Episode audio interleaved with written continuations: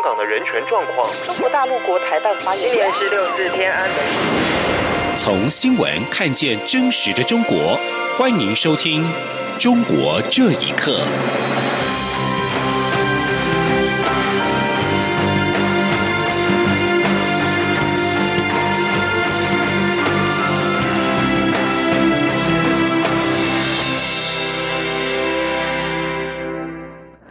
各位好，欢迎收听《中国这一刻》。中国台湾网报道，中国国务院台湾事务办公室主任刘捷一十七号出席中国大陆台商团体二零一九年新春联谊活动时表示：“一国两制是统一最佳安排，也不会在台湾实行大陆现行制度。”大陆委员会今天透过新闻稿表示，刘捷一的谈话充满矮化台湾的谎言，试图欺瞒推销“一国两制”。一国两制是在压迫、消融中华民国主权及台湾民主体制。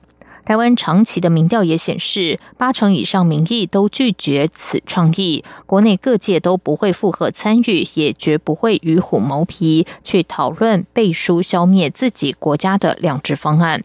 陆委会并重申，中华民国是主权国家，民主自由是台湾社会的核心价值。台湾人民将坚守保护我们早已认清的中共欺骗伎俩，绝不会接受一国两制，更不会参与两制方案。国际社会也注意到中共改变台海现状的企图与野心。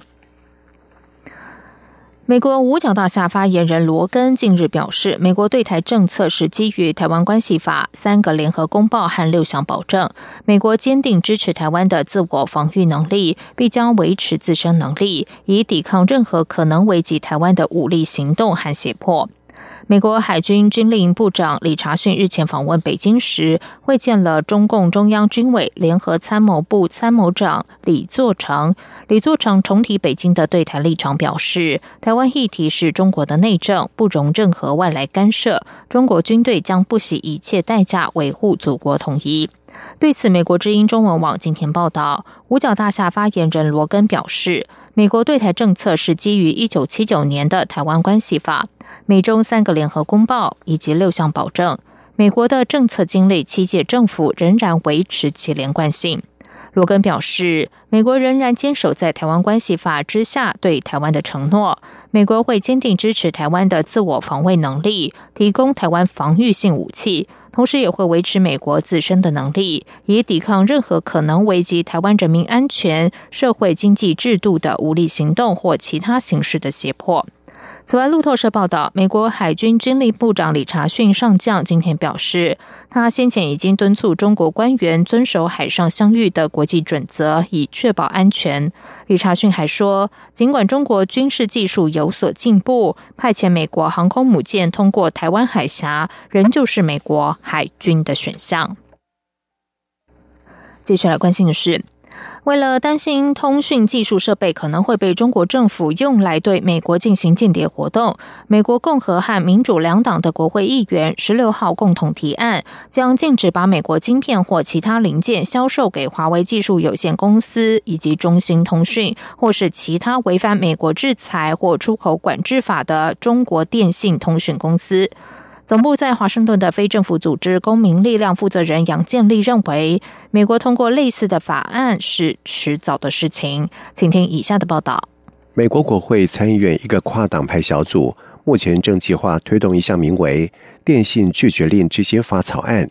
该草案将要求禁止美国企业向包括华为和中兴等中国高科技通讯公司出售芯片在内的关键零组件。发起提案的议员表示。华为和中兴等公司受到中国政府的补贴，并可能为当局进行收集情报等活动，再加上违反美国对伊朗禁令，因此有必要立法制裁。对此，中国外交部发言人华春莹表示，发起法案的议员是美方的一些极端狂妄自大的人，同时呼吁美国国会议员制止这项法案。而总部设在华盛顿的非政府组织公民力量负责人杨建立则是认为。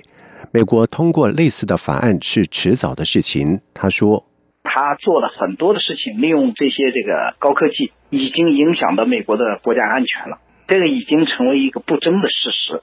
所以，随着越来越多的信息披露出来，这样的这个立法是一个自然的一个结果。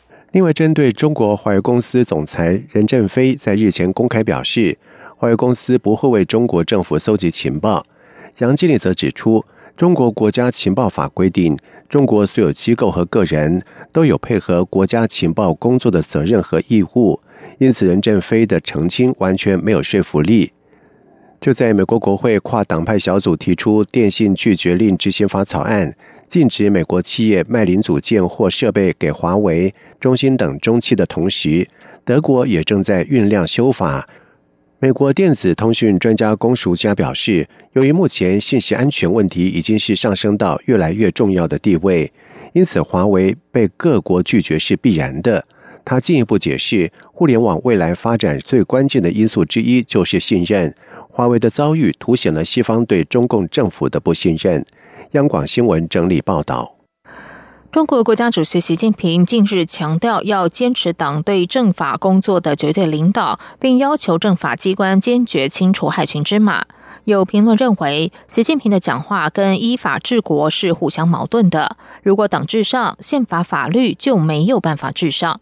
而这段谈话也释放出权力斗争的信号。中国最高法院院长周强可能很快会下台。请听以下的报道：中国官媒新华网日前报道，中共中央总书记习近平在中央政法工作会议上强调，要坚持党对政法工作的绝对领导，把政治建设放在首位，努力打造一支党中央放心、人民群众满意的高素质政法队伍。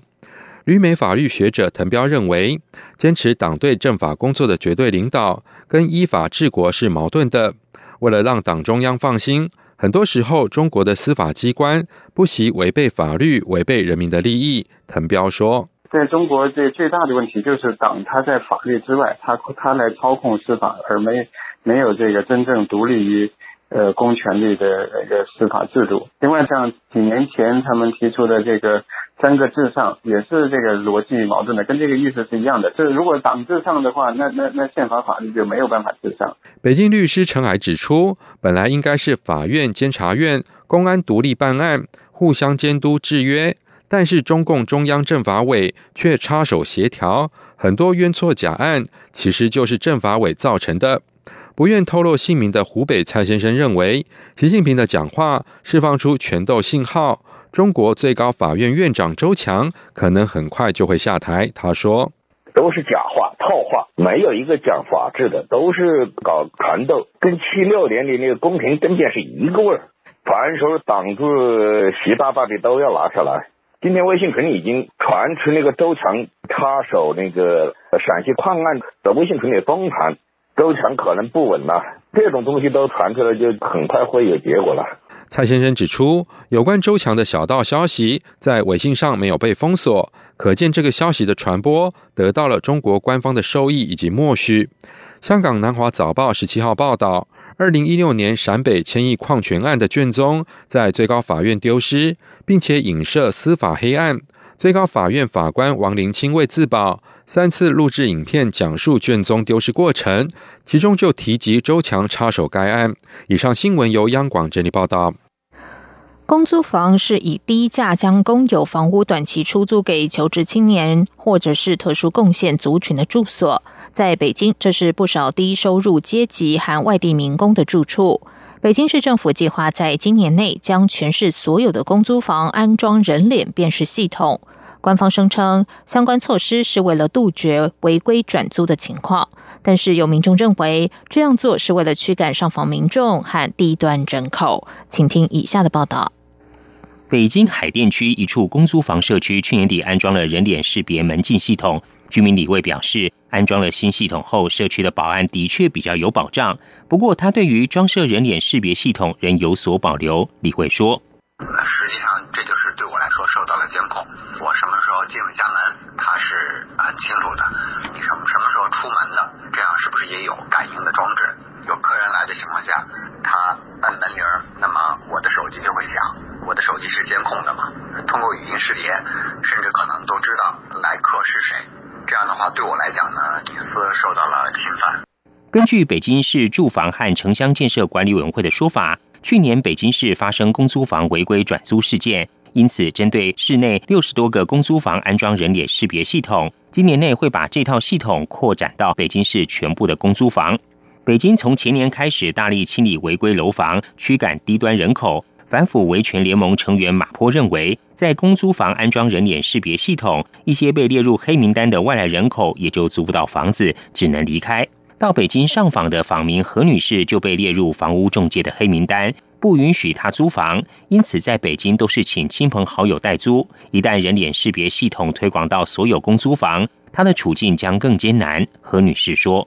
人脸识别的话，那我们无论住哪，人家都是不允许的。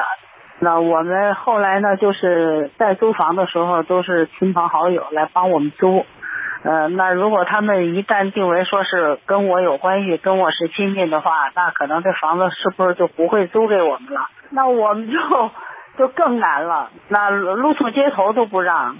近年，中国大陆当局大规模使用人脸识别系统，包括汽车、网络支付、金融，以至公安等领域，引起外界关注。有人形容，动用数以千亿构建的天网系统，让监控摄影机覆盖到所有角落，也让民众犹如全天候被监视。央广新闻整理报道。中国在新疆设立在教育营。日本维吾尔协会会长伊利哈木接受央广两岸 ING 节目专访时表示，有一名出生新疆、拥有哈萨克国籍的男子，二零一八年十一月从新疆在教育营出来之后，说出了一年多来的惨状。这名男子揭露，在在教育育营里，必须承受二十四小时甚至是更长的时间不准睡觉，在大约十八平米的地方塞进了十七到十八人，只能两个小时轮流睡觉，其他人是站着，由四到五个人监视。也被迫在失去意识的情况下，在被冠上从事不法情事的文件上签名。如果不服从，就会被吊起来灌水，锁在狭小的房间内，用高音喇叭放送中国共产党的红色歌曲。此外，不能够梳洗身体，身上因此发出恶臭。伊利哈木说，这名男子二零一七年回乡探亲时被公安带走，而原因竟然是从哈萨克回来。伊利哈木指出，中国共产党最终目的是消灭维吾尔族，而且独占新疆的天然资源。未来中国将治做法将会更加的恶劣，因此他呼吁世界各国用舆论压力来改变维吾尔人的现状。一位目前身在土耳其的维吾尔妇女凯利布努尔，已经很久没有。滞留在新疆的五个孩子的下落了。不久之前，他从社交媒体上流传的一段影片当中，认出了深陷孤儿院的其中一个女儿。他在接受自由亚洲电台访问时，表达了看到女儿之后的欣喜，同时也对其他孩子仍然下落不明深感忧虑。他还透露，他们家族中迄今至少有七八十人被当局带走之后下落不明。卡利布努尔是为了逃脱中国当局在新疆实行的打压政策，于二零一六年带着七个月的身孕以及一个当时还是婴儿的孩子前往土耳其。他和家人当初的计划是在土耳其生下孩子之后再返回新疆，把其他五个孩子也带到土耳其。但她留在新疆的丈夫被当局以试图到国外旅行以及涉嫌恐怖主义的罪名逮捕。从那之后，她就失去留在新疆的五个孩子的下落。二零一七年以来，已经有一百万维吾尔人因为宗教信仰和不正确的政治观念被送进再教育营里。被监禁的穆斯林人的孩子，往往被当局送进官办的托儿所或者是孤儿院。继续来关心的是，地球表面最大规模人口移动的中国春运二十一号启动，至三月一号结束，总共四十天，预计运送旅客二十九点九亿人次。前期因为务工、因务工流、学生流、探亲流等叠加，将会呈现先紧后松的运送趋势。中国国务院新闻办公室今天举行新闻发布会，国家发展与改革委员会副主任连维良指出，今年春运将从一月二十一号开始到三月一号结束，共四十天，预计全中国旅客发送量将会达到二十九点九亿人次，比二零一八年春运成长百分之零点六。以上，中国这一刻，谢谢收听。是中央广播电台台湾之音。